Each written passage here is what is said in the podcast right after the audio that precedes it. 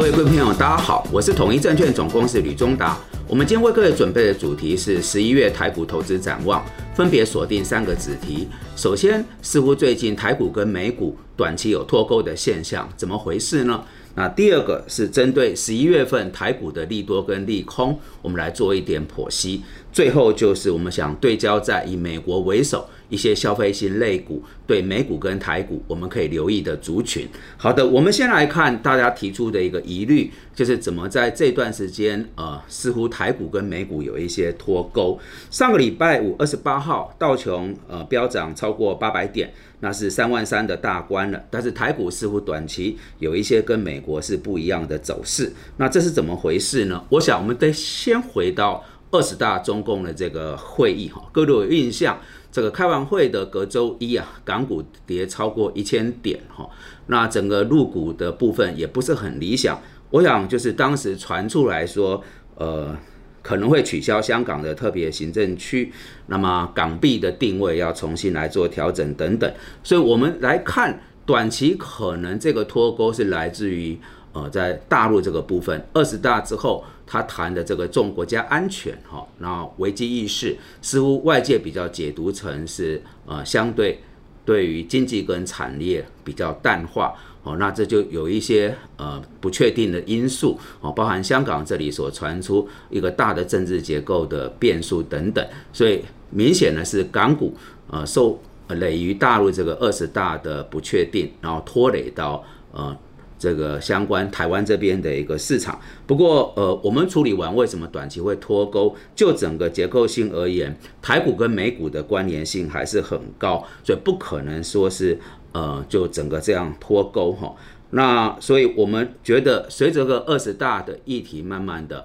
呃比较过去啊，还是得回到盯紧美国大盘，特别是半导体啊这个族群对于台股的一些牵动哈。那么在短期来看。呃，因为马上就是联准会的开会，那市场认为升息三码已经是定局，但是重点应该不是升息的码数，而是在这一场鲍尔主席的记者会，他到底就于后面的这个利率紧缩的态度跟步伐是怎么来做定调？毕竟这段时间美股涨了一成，背后一个原因是有些官员。指出来需要对紧缩的货币政策有一点松缓，所以市场有信心整个拉上来。但究竟是否如此，一切要以 FOMC 的决议，还有鲍威尔主席的记者会内容，呃，来做一个清楚的定调。好的，我们处理完为什么短期台股跟美股脱钩，接着我们来看十一月份整个全月啊。就利多跟利空有哪些因素在影响台股？我们直接引用是统一投顾最新的一个评估。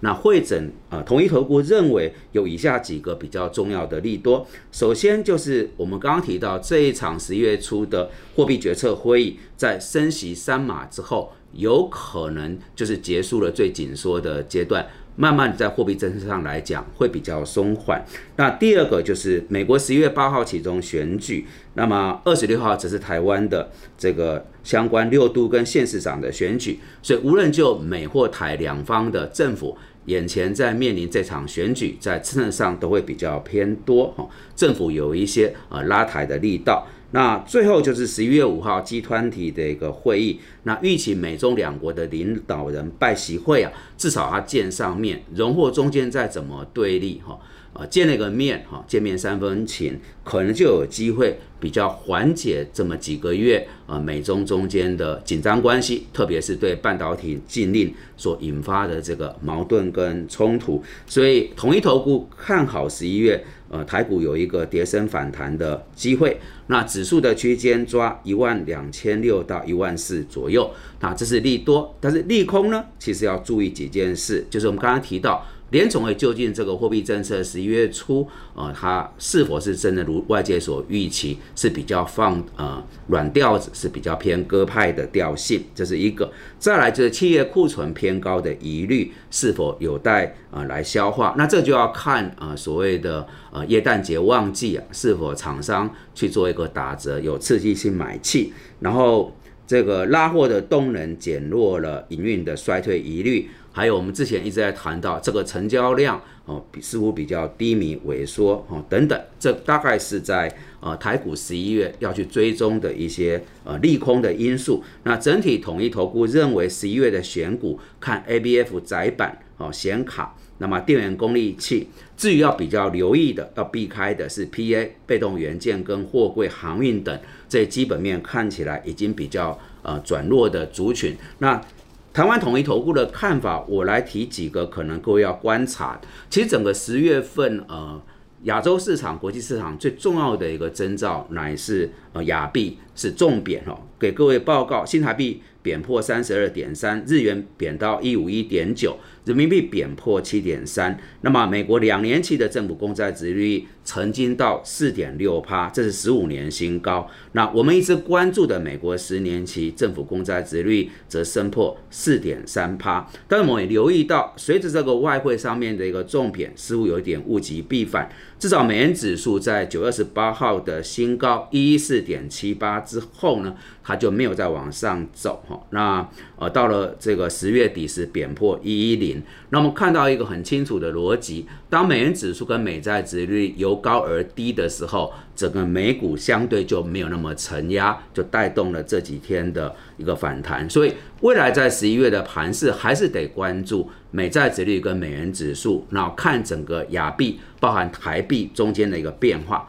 另外一个角度就是在外资的部分哈，那外资无疑是对台股洞见观瞻，那已经是卖台股是第三年的卖超，那今年以来总共卖超的是一点四兆哈，那在十二十五号台股到最低点是一二六二九，这个点位已经小破了三十二年前台股的一二六八二，所以每跟各位说一二六八二这里政府会立守。哦，国安基金会护盘，因为这是一个重大的心理关卡价。我们对十一月的行情是比较偏正面，但是如果真的到最后是呃跌破了一二六八二，就要看的比较呃审慎跟保守。那呃目前来讲，台股从年初的一八六一九。这样下来哈，到最低的时候，跌幅已经呃达三十二趴哦，似乎在所有的利空上都有一些满足。但刚刚提到汇价的变化哈，台币的一个点位，还有外资的态度，这个都要关注。而无疑的，这最后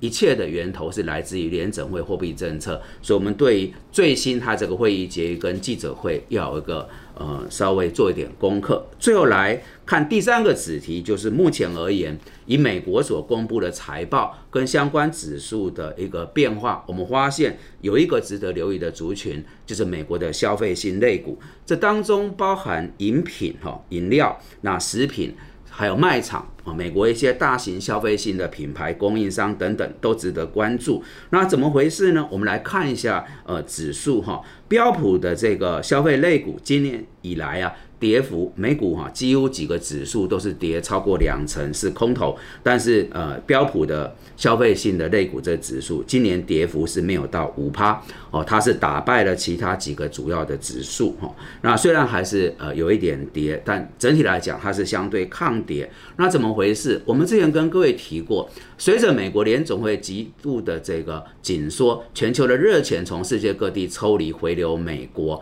那美元在走高，美元。升了十七点多趴，就代表美国民众的消费率在巨幅的增加当中，而这个美国消费率的提升，它就反映在我们刚才所谈到的这个食品、哦饮品、那卖场、民生消费等等这些族群。所以我们认为，在现阶段，如果全球还是有一些疑虑，以美国消费性族群为首。它应该是目前美股很清楚的一个避风港。那反映在财报上，其实也是如此。已经公布的十四家标普的这个消费性的类股，在第三季的财报，十四家公布里面有十三家，它的获利是优于市场的预期。好，所以我们可以看到，像百事可乐啊。可口可乐啊啊沃尔玛等等，这个都是在美国啊很长时间以来的所谓的指标股、绩优股，也是股神巴菲特啊常年所布局的核心持股。而在目前这个阶段来看，它是一个比较留意的族群。好，这是台股呃美股的部分，我们一直鼓励各位一个副委托的户